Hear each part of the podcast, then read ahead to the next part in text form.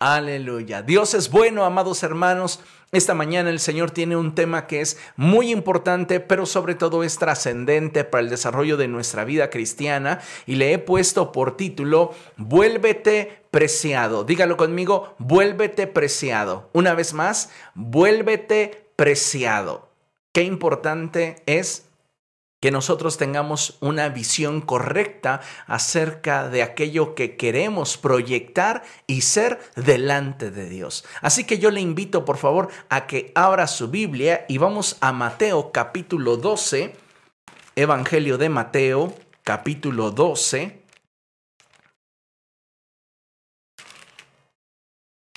Y vamos a darle lectura por favor al verso 18. Mateo capítulo 12 verso 18. Y dice la palabra del Señor de la siguiente manera. Este es mi siervo, a quien he escogido, mi amado, en quien estoy muy complacido. Sobre él pondré mi espíritu y proclamará justicia a las naciones. Qué hermosa expresión podemos leer en la escritura en la cual Dios mismo se expresa acerca de nuestro Señor Jesucristo. Y dice, este es mi siervo, a quien he escogido, mi amado, en quien estoy muy complacido. Sobre él pondré mi espíritu y proclamará justicia a las naciones. En este pasaje encontramos muchos detalles que a lo largo de esta conferencia vamos a ir comprendiendo y destacando. Pero algo que quiero subrayar es que la expresión de Dios acerca de Jesucristo nos habla, número uno, acerca del nivel de relación que había entre ellos y número dos, el propósito que Dios tenía para con su Hijo. En esta porción de la escritura podemos ver claramente cómo es que Cristo era apreciado a los ojos de Dios y cómo es que en él Dios se sentía muy complacido. La palabra nos muestra cómo es que en Cristo Dios pondría su espíritu a fin de que Él proclamara justicia a las naciones. De forma semejante, hoy como hijos de Dios hemos sido escogidos para cumplir con un propósito, y es principalmente el de proclamar las grandezas de aquel que nos rescató de las tinieblas y nos llamó a su luz admirable. Sin embargo, no todos quienes profesamos a Jesús como Señor hemos tenido un encuentro con Él tan profundo y sincero que nos haga responder de forma contundente a su voluntad. De tal forma que vivamos para darle a Él la gloria, poniendo nuestra vida y voluntad a sus pies. Yo le preguntaría esta mañana, ¿en qué nivel ha sido su encuentro con Cristo? Muchos de nosotros necesitamos tener con Jesús una experiencia como la que tuvo Saulo de Tarso camino a Damasco. Él tuvo un encuentro con Jesús que transformó su vida, transformó su visión y como consecuencia hizo que su voluntad la pusiera a los pies de Cristo. Y sabe una cosa, muchos cristianos hoy en pleno siglo XXI no han tenido su encuentro con Jesús como el que Saulo tuvo camino a Damasco. No han tenido un encuentro con el Señor. Comenzaron a formar parte de una religión, les gustó lo que allí se hacía, se sentían cómodos, se sentían bien, pero no hubo un encuentro con Jesucristo. Y de ahí es que muchos creyentes hasta el día de hoy no le han rendido su vida y voluntad a Jesús. Hoy no es de extrañar que dentro de la iglesia, apuntando a ella como institución, exista un gran número de simpatizantes que carecen de un compromiso real con Jesús. Muchos hoy día son semejantes a aquellos que en repetidas ocasiones siguieron a Jesús por donde quiera que él iba, pero no lo seguían por las señales que veían que obraba, tampoco por la convicción de quién era él en realidad. No, a ellos no les interesaba ni ver a los ciegos ver, ni a los mudos hablar, ni a los cojos andar. A ellos no les interesaba que realmente Jesús era el hijo de David, el Mesías prometido. No, ellos estaban siguiendo a Jesús porque comían pan hasta saciarse. Lo que les interesaba era aquello que podían obtener de Cristo. Hoy son muchas las personas que están buscando a Jesús para obtener de Él un beneficio. Sin embargo, quiero que entendamos una cosa. A los ojos de Dios somos valiosos. Dile a la persona que tienes a tu lado que es valiosa a los ojos de Dios. Si no hay nadie contigo, repítelo para ti. Yo soy valioso a los ojos de Dios. Quiero que tengas esto bien claro y bien presente. Eres valioso a los ojos de Dios. Tan es así que Él entregó a su Hijo unigénito para que a través de su muerte nosotros fuésemos reconciliados con Él. En otras palabras, tal y como lo expresa la Escritura, aun y cuando estábamos muertos en nuestros delitos y pecados, Dios demostró su amor por nosotros al enviar a Jesús a morir en nuestro lugar. Sabemos que sin Cristo no hubiera sido posible el que nosotros fuésemos salvos, ya que todos hemos sido reos del pecado. Sin embargo, escucha bien esto. Dios vio en nosotros un valor que nadie más pudo ver antes. Y por causa de ese valor, nos compró para Él. Di conmigo, soy propiedad de Cristo. Una vez más, soy propiedad de Cristo. Otra vez, soy propiedad de Cristo. Él pagó un precio por ti. ¿Por qué? Porque vio valor en ti. Esto es muy hermoso, mayormente cuando comprendemos lo que la escritura enfatiza al describir lo siguiente. Acompáñame por favor y abre tu Biblia en Mateo capítulo 13. Evangelio de Mateo capítulo 13 y vamos a darle lectura al verso 44 de este capítulo. Mateo capítulo 13, verso 44. Cuando lo tengas, puedes decir fuerte gloria a Dios. Y si no has compartido la conferencia, vamos, compártela. Estás a un clic de proclamar la voz de Dios, el mensaje de Dios a todos aquellos que te conocen. ¿O será que te avergüenzas de Jesús? Vamos, la decisión está en ti, no te sientas presionado. Bien, Mateo capítulo 13, verso 44, dice la palabra de Dios así. El reino de los cielos es como un, un tesoro escondido en un campo.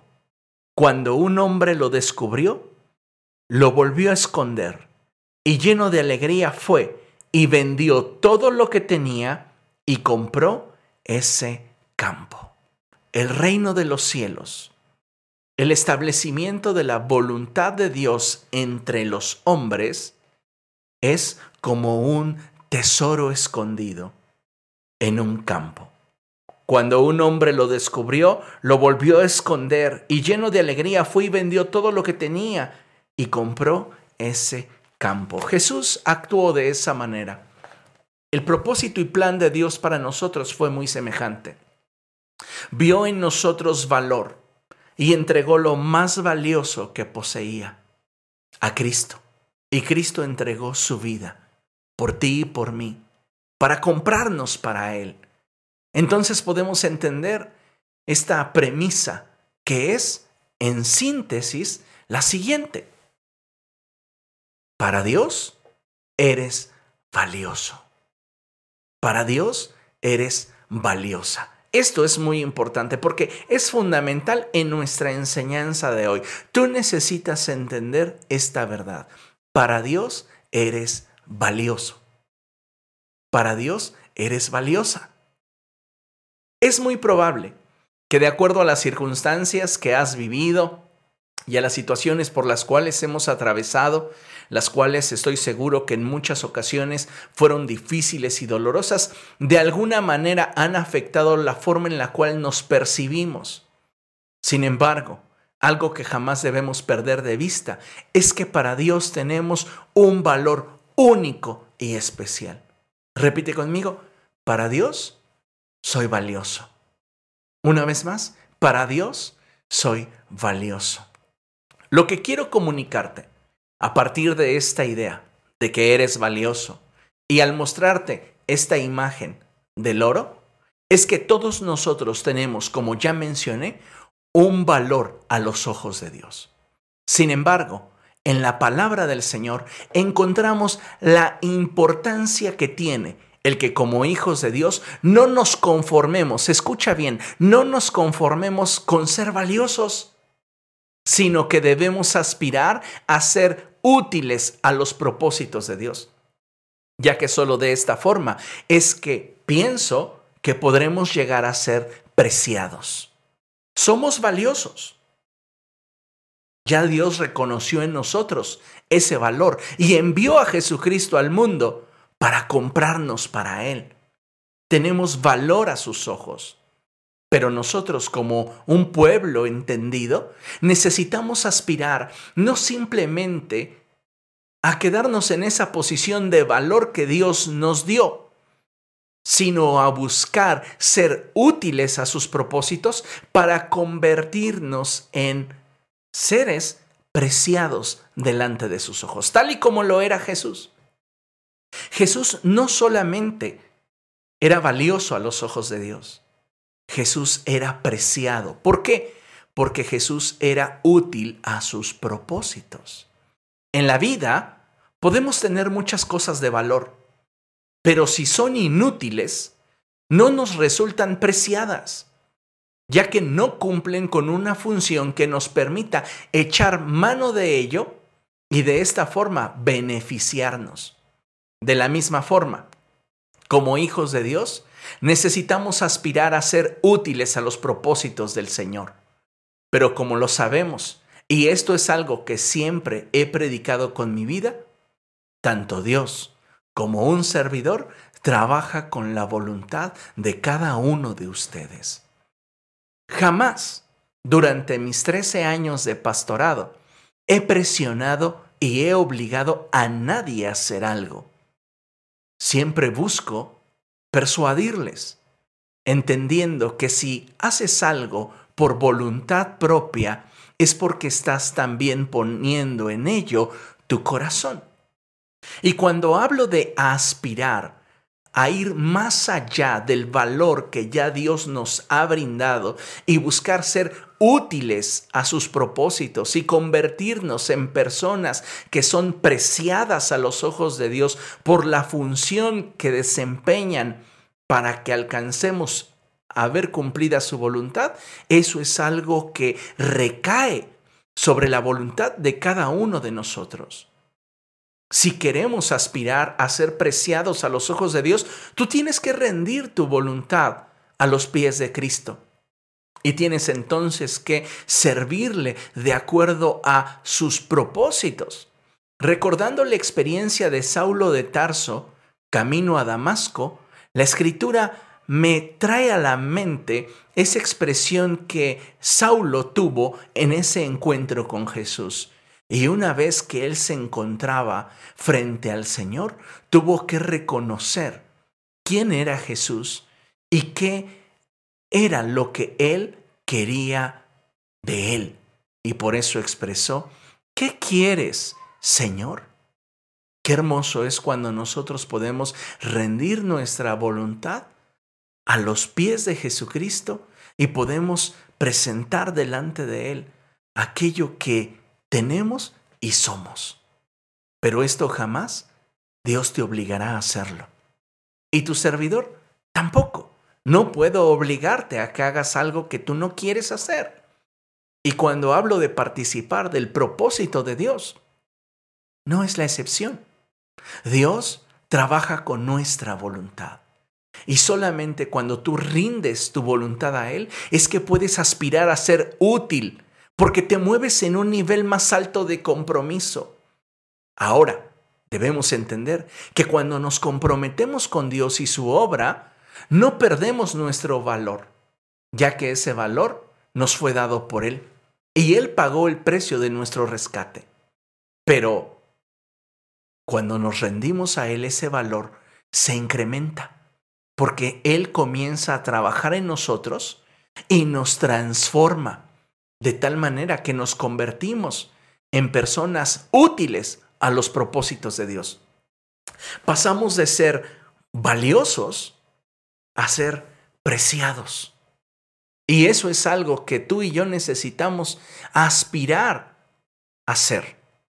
Yo quiero ser preciado a los ojos de Dios. No solamente deseo ser valioso, porque ya su sangre me ha comprado, le pertenezco y tengo valor pero quiero rendirle mi voluntad para que Él me transforme y entonces yo pueda ser útil a sus propósitos y me convierta en alguien preciado a sus ojos. Eso ya está dentro de nuestra voluntad.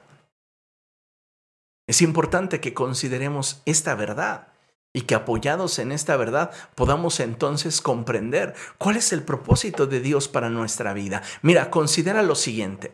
En Romanos capítulo 8, verso 29, la palabra de Dios dice lo siguiente.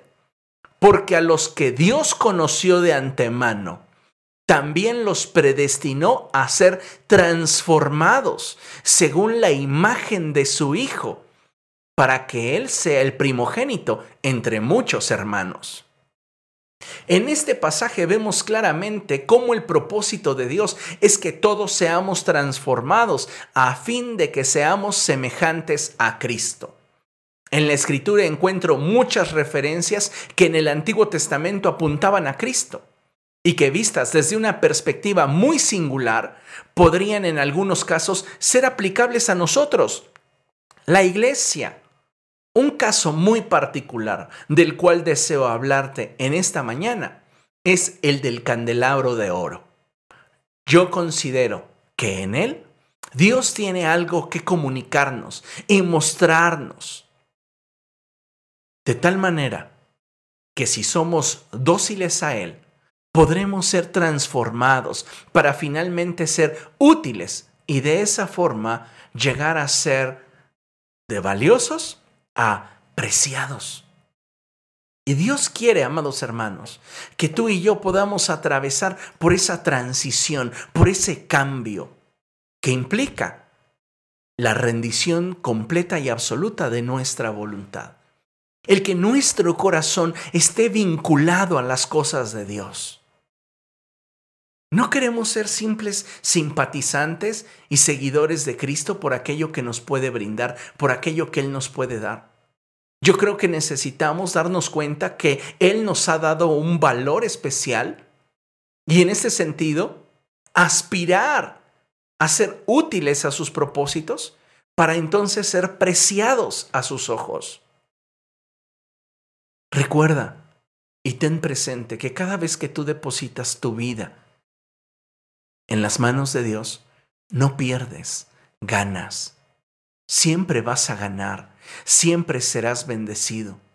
Pero necesitamos rendirnos completamente si queremos que el proceso de transformación se lleve a cabo en nuestra vida. De otra forma, teniendo encuentros temporales o encuentros que son esporádicos, difícilmente vamos a poder ser transformados. Pero si realmente nos comprometemos con el Señor y su palabra, vamos a poder avanzar y darnos cuenta que el propósito de Dios al comprarnos no se limitaba a simplemente darnos un valor.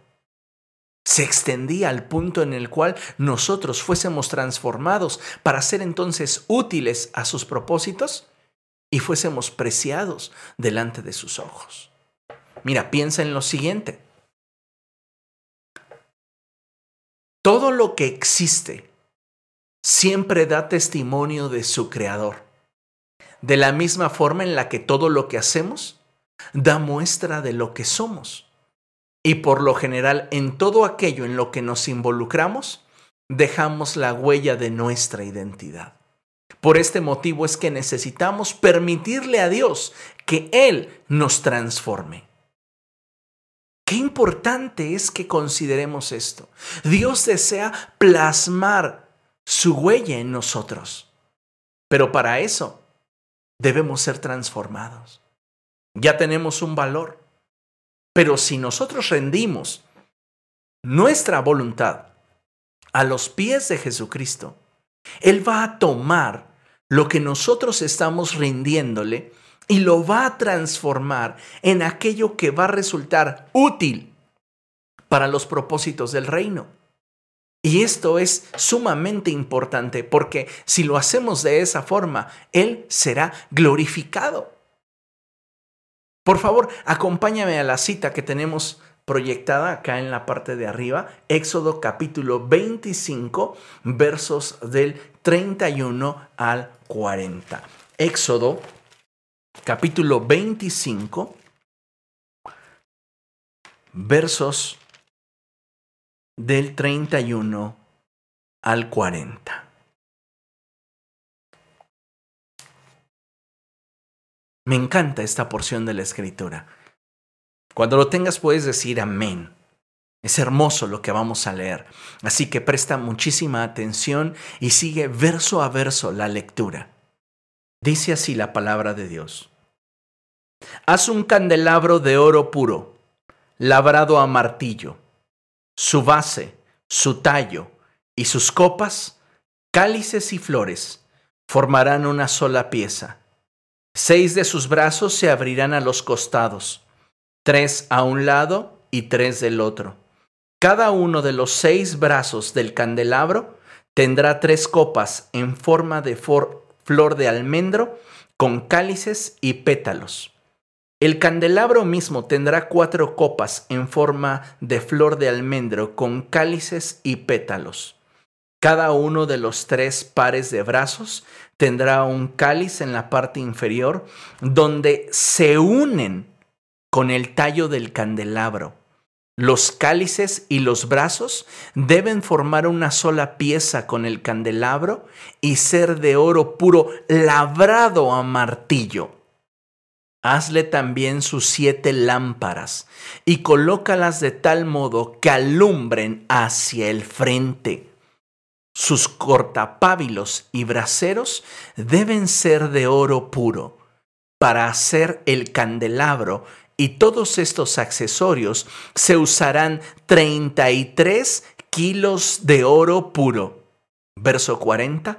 Procura que todo esto sea una réplica exacta de lo que se te mostró en el monte. ¡Wow! Impresionante esta porción de la escritura y quiero que pongas muchísima atención a lo que estaremos hablando. ¿Por qué? Porque durante los procesos de transformación, donde aquello que es transformado tiene la posibilidad de adquirir un mayor valor al que de forma innata posee, es en esos procesos de transformación donde nosotros adquirimos un valor superior. Es cuando esa materia que se transforma se convierte en algo útil que sirve a los propósitos de Dios es que entonces se vuelve en algo preciado. Existen por ahí en Internet comentarios que dicen que el valor de todos los componentes que forman un iPhone no superan los 150 dólares. Este teléfono tiene un costo de venta de más de 1.500 dólares. ¿Qué es lo que sucede? ¿Por qué hay quienes deciden pagar esa cantidad?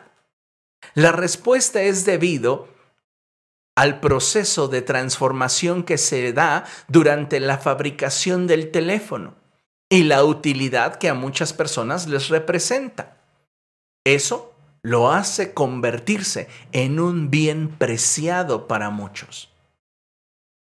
El valor del teléfono, hablando en términos simples, y refiriéndonos a sus componentes, 150 dólares.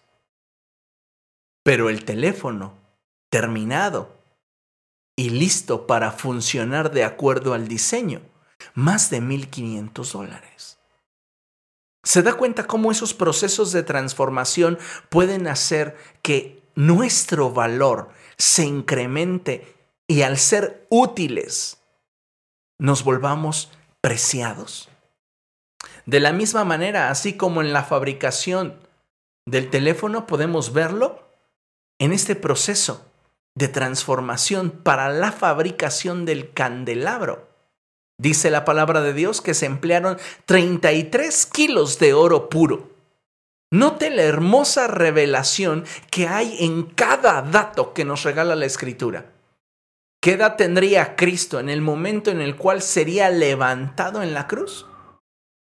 33 años. Dios no dijo, pongan una piedra de oro de 33 kilos y ya. No. Dios determinó para ese oro un diseño y un propósito. Ese oro, sin ser trabajado, sin ser transformado, ya tenía valor.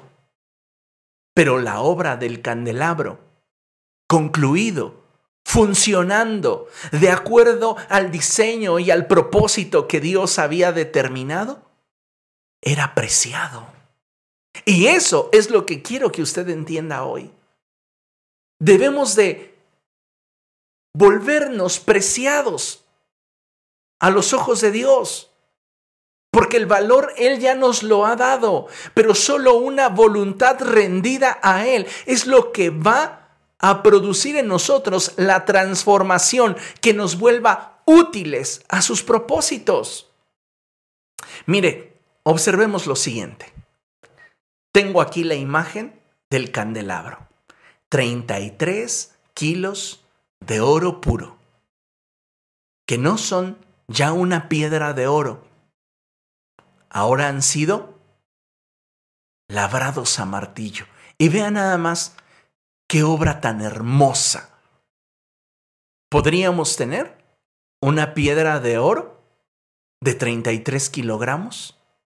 ¿O pepitas de oro que juntasen acumuladas 33 kilos? Y su valor, su costo, cambiaría radicalmente de uno y otro. ¿Por qué? Por el proceso de transformación. Ahora, vamos analizando lo que la palabra de Dios dice. Y dice la escritura en el verso 31, haz un candelabro de oro puro. Primero, debía de haber oro, el cual debería de estar disponible y dispuesto para el propósito. ¿Sabes cuál es el problema de muchos cristianos hoy día? Que no están disponibles ni dispuestos para cumplir con el propósito de Dios. Ya son oro, ya la gracia de Dios les ha dado un valor, pero no están dispuestos ni disponibles para eso. ¿Recuerda usted lo que hizo Moisés? Moisés les dijo, Dios ha pedido que levantemos para él una habitación, un tabernáculo entre los hombres. Así que todo aquel que se sienta movido a participar de esta obra, traiga el oro, traiga la plata, traiga el bronce, traiga la lana, traiga eh, la, el, el lino que deseen. Y vamos a hacer la obra de Dios basados en nuestra voluntad rendida a Él. Y usted recordará lo que dice la escritura. La gente reaccionó con gusto y comenzaron a llevar oro, plata, bronce. Y comenzaron a llevar todo lo que Moisés les había pedido. Jamás Moisés obligó a nadie. Moisés trabajaba con la voluntad del pueblo. Y tal fue la voluntad del pueblo que Moisés tuvo que decirles, paren, el traer oro ya es suficiente para todo lo que necesitamos. Entonces, me encanta cuando la escritura dice en el verso 31, Dios le habla a Moisés y le dice, haz un candelabro de oro puro. ¿Qué hubiera pasado si el pueblo no hubiera tenido la disposición y la disponibilidad para donar su vida, su oro? A veces hay una visión de parte de Dios que Dios le da al pastor, pero el pastor necesita que gente que tiene la misma visión y que comparte el corazón, ponga su voluntad a los pies de Cristo para que se pueda cumplir con esa voluntad, con ese propósito, con ese objetivo, con esa meta. Si el pueblo no hubiera entregado su oro, jamás se hubiera podido llegar a este punto de tener un candelabro de oro puro, de 33 kilogramos. Ahora, para ello, como ya mencioné, debe de haber disposición y disponibilidad para cumplir con un propósito. Continúa la escritura diciendo, el candelabro debe de ser labrado a martillo, es decir, debe de atravesar por un proceso de transformación. Y eso es precisamente lo que Dios quiere. Porque ciertamente el oro en bruto tiene valor, pero transformado se vuelve preciado. Entonces, qué importante es que nosotros entendamos esta verdad. Ahora, continúa la palabra del Señor hablando y dice, su base, su tallo y sus copas, cálices y flores formarán una sola pieza.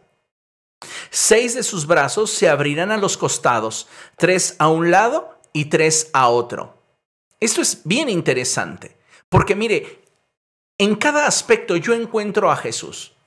Y si lo bajamos, lo pongo entre comillas, si lo bajamos de nivel, deberíamos permitirle a Dios que Él nos transforme para que a semejanza de Cristo seamos útiles y nuestra luz alumbre a todos los que nos rodean. Como ya mencioné, este candelabro es de oro puro, labrado a martillo. En la escritura, el oro nos habla acerca de la divinidad de Cristo. Si lo bajamos de nivel, como ya mencioné, ese oro hablaría de la vida de Cristo en nosotros. Solo a través de las pruebas y las dificultades que representaría ese labrado a martillo, esa arte perfeccionada a golpes, es que representa nuestra fe, siendo perfeccionada por las situaciones que vivimos en el día a día.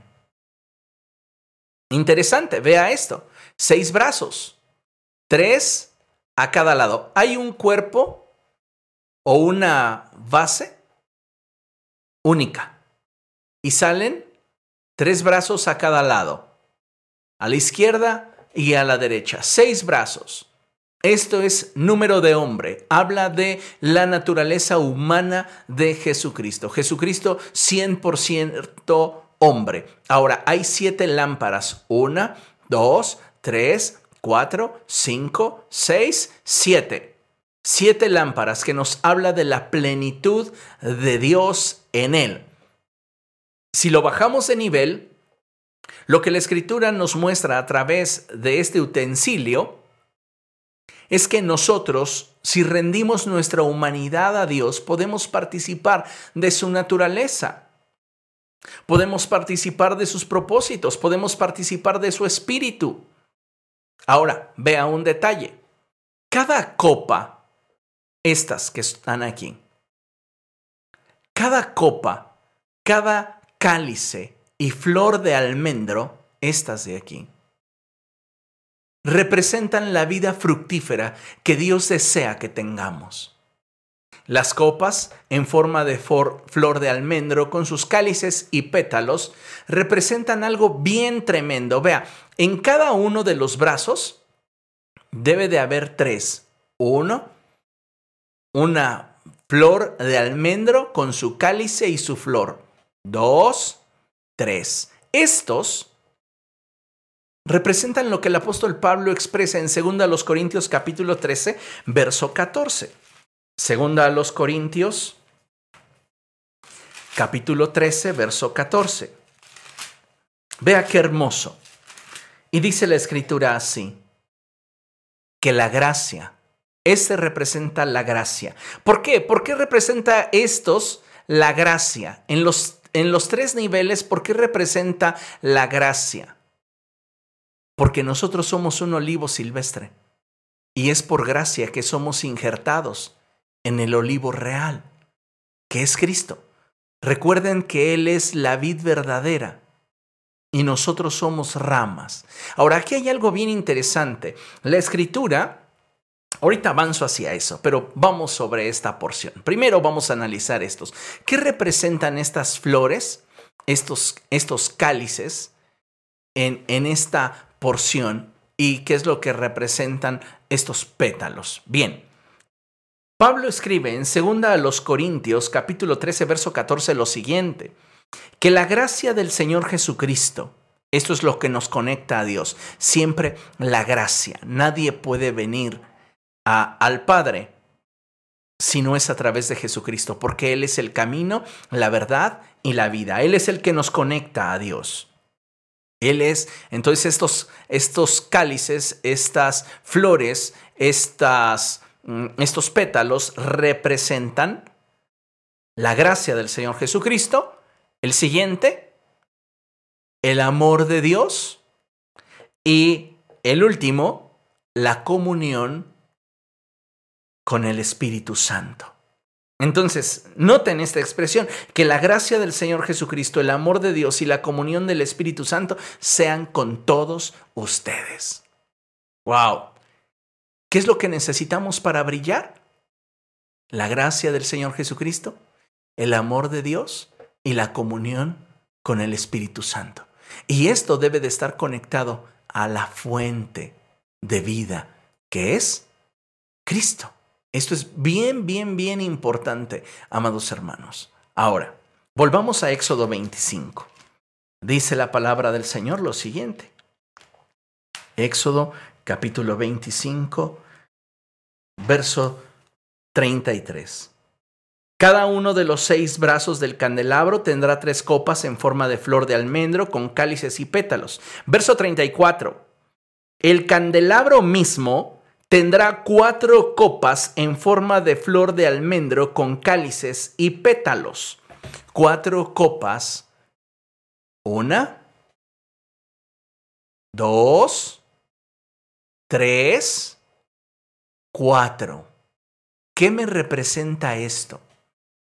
Las cuatro etapas o eras en las cuales Dios se ha manifestado.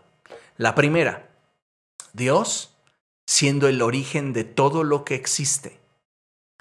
La primera etapa donde Dios, el Padre, se manifiesta y esto obedece a la era adánica, ley y los profetas.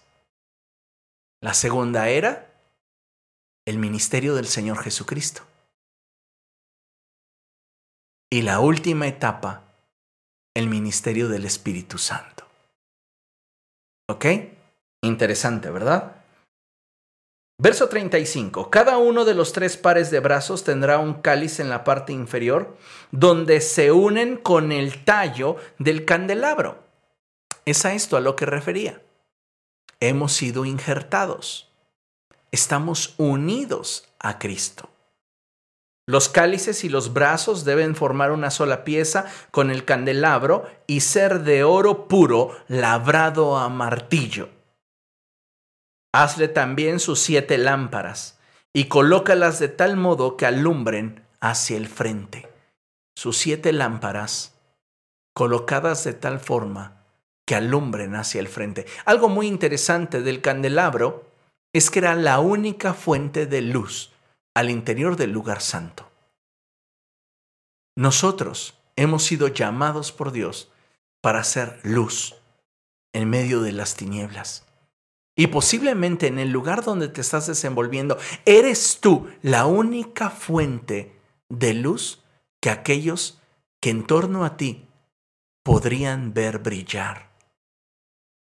Pero muchos de nosotros no estamos siendo dóciles para rendir nuestra voluntad a los propósitos de Dios. Y nos conformamos con ser valiosos, ya somos salvos, pero no estamos ganando a otros para Cristo. No estamos dándole testimonio a otros de lo que Dios desea para sus vidas. No estamos siendo luz, no estamos alumbrando. Nos estamos quedando como si fuéramos simplemente una roca de oro. Y no estamos experimentando ni atravesando por ese proceso de transformación que finalmente nos hará útiles a los propósitos de Dios. Dios desea que cada uno de nosotros rinda a Él su voluntad. Si todo esto que vemos en el candelabro lo aplicáramos a nosotros, lo que podría decir es que Dios puede transformar nuestra vida, que ya es valiosa, en aquello que pueda manifestar su gloria y que por sobre todo refleje a Jesucristo a través de nuestro diario vivir, a través de nuestro servicio al propósito de Dios. Puesto que el candelero no era un adorno, era un utensilio preciado en el complejo propósito de Dios. No eran 33 kilos de oro, era el candelabro, era el candelabro de Dios. ¿Recuerda el pasaje que leímos al principio? ¿Cómo Dios se expresa de Jesús? No es un mortal más, es el amado de Dios es aquel en el cual su corazón tiene contentamiento. Jesús pasó de ser valioso a ser preciado porque era útil a los propósitos de Dios. Cuando nosotros somos útiles a los propósitos de Dios, dejamos de ser simplemente valiosos para movernos a un nivel mucho más alto de plenitud y nos convertimos en preciados a los ojos de Dios. Por este motivo es que el Señor Jesucristo habla sobre la importancia del servicio. De la misma manera, si tú le permites a Dios que Él te transforme, verás su gloria sobre tu vida y al ser útil a los propósitos de Dios, al ser útil a la voluntad de Dios, tú serás preciado a sus ojos. Considera lo siguiente. En Marcos capítulo 9, verso 35, la palabra de Dios dice así.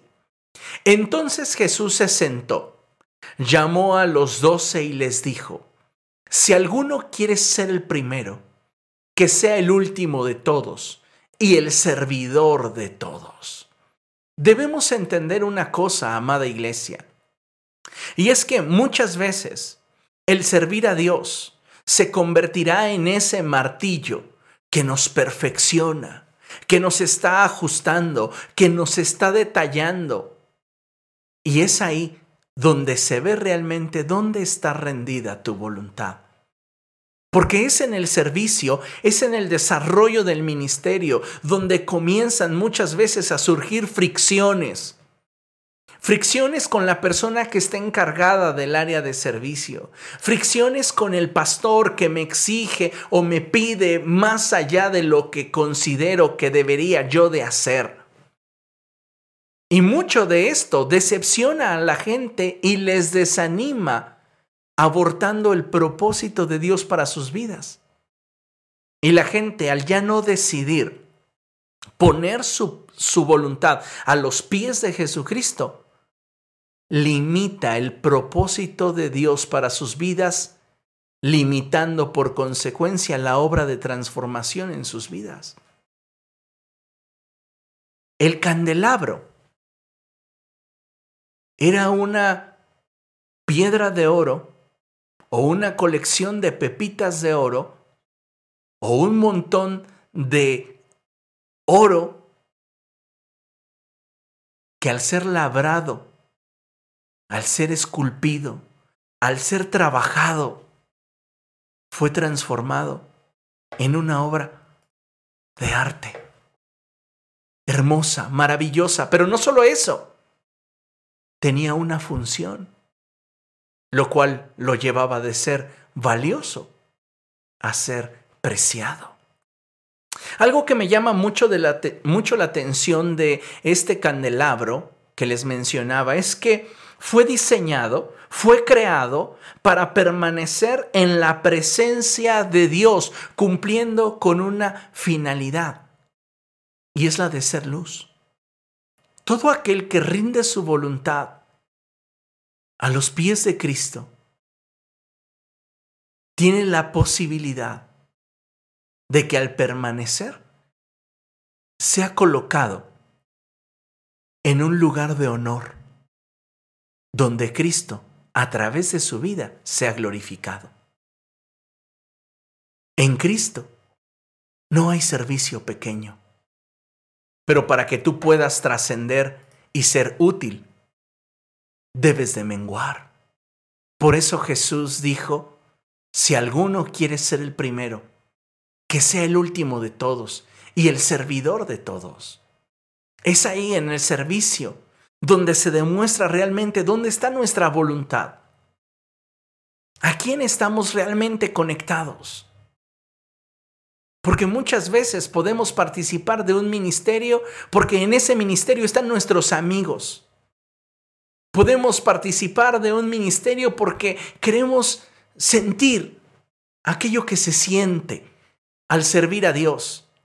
Y cuando esto ya no resulta como esperábamos o los amigos ya no tienen esa misma conexión que en un principio tuvieron con nosotros, es que el servir a Dios pierde entonces todo significado, todo sentido. Creo que necesitamos hoy valorar más que nunca la importancia que tiene el que podamos aspirar a ser útiles en las manos del Señor. Y eso solo lo vamos a poder lograr si rendimos nuestra voluntad a Él. Si le permitimos que podamos ser útiles al propósito para el cual fuimos comprados. Dios está esperando que rindas tu voluntad a Él.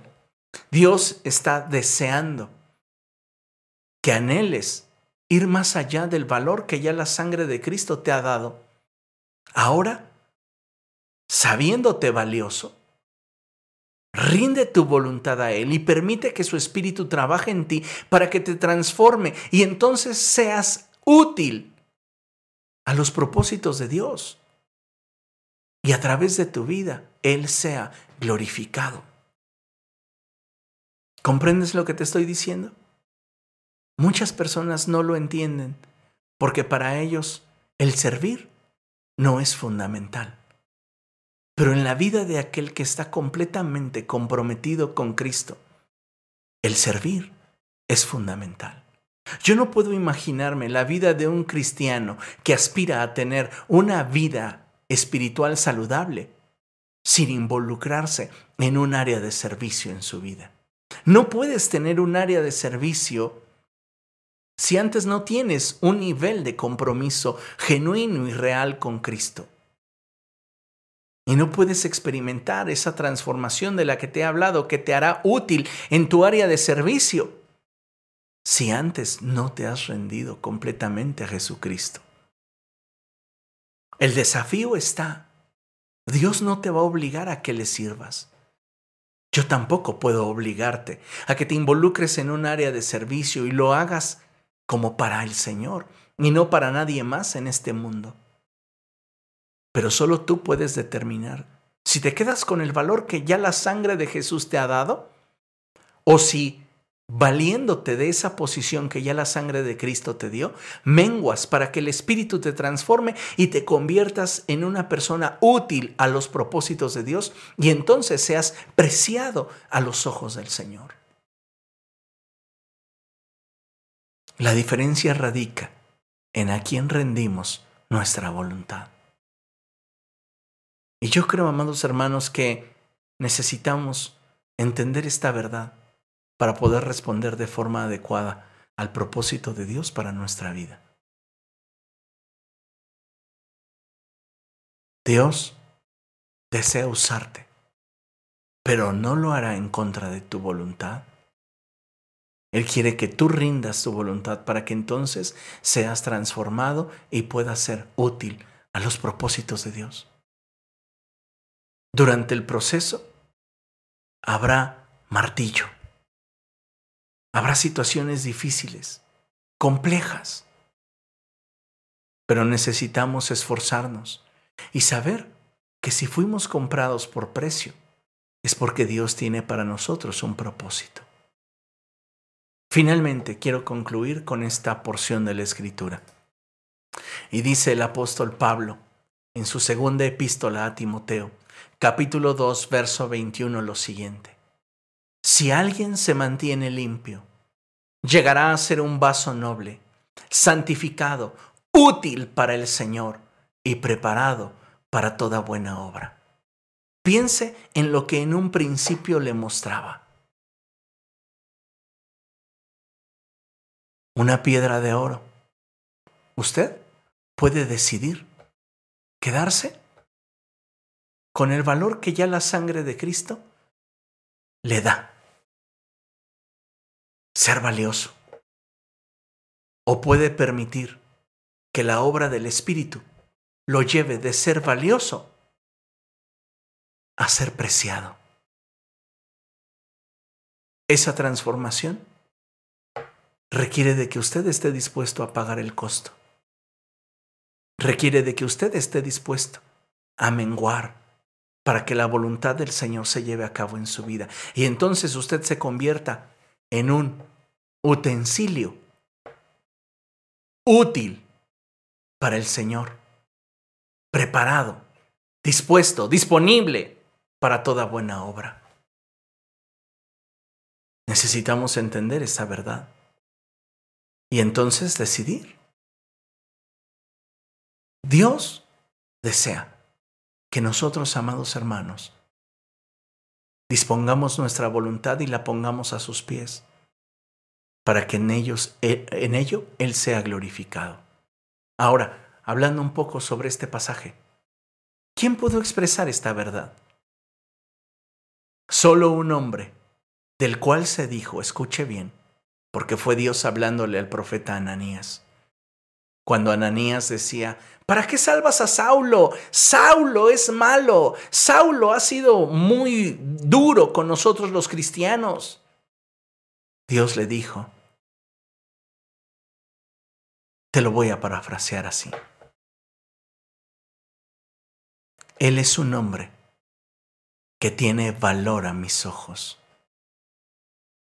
Pero estoy dispuesto que al tener un encuentro conmigo, un encuentro sincero, real y profundo, me rendirá su voluntad y yo lo voy a transformar hasta el punto en el cual Él sea útil a mis propósitos. Saulo y Pablo son el mismo hombre. ¿Qué hizo la diferencia? La voluntad rendida. No hay en la historia bíblica registro de alguien que haya dado su vida por Cristo, como lo hizo Saulo, que también es Pablo. Ese proceso de transformación lo llevó a ser útil a los propósitos de Dios. Y nos dejó 14 epístolas, a través de las cuales recibimos toda la revelación del Antiguo Testamento y de Cristo. Impresionante. Imagínense que Saulo se hubiese conformado con tener valor. ¿Quién eres, Señor? Yo soy Jesús a quien tú persigues. Te acepto en mi corazón, Señor. Ven y reina en mí. Dame esa vida abundante. Amén.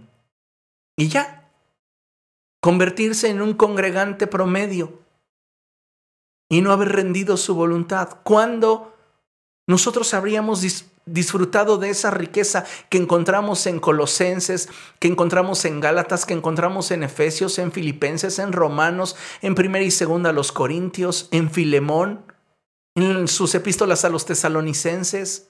Jamás. Si Saulo hubiese determinado ser un cristiano promedio, nunca hubiésemos conocido esa riqueza que existe en Cristo. Pero él dijo, no quiero ser solo una, una piedra de oro. Quiero que cumplas tu propósito en mí. Hazme conforme a tu diseño.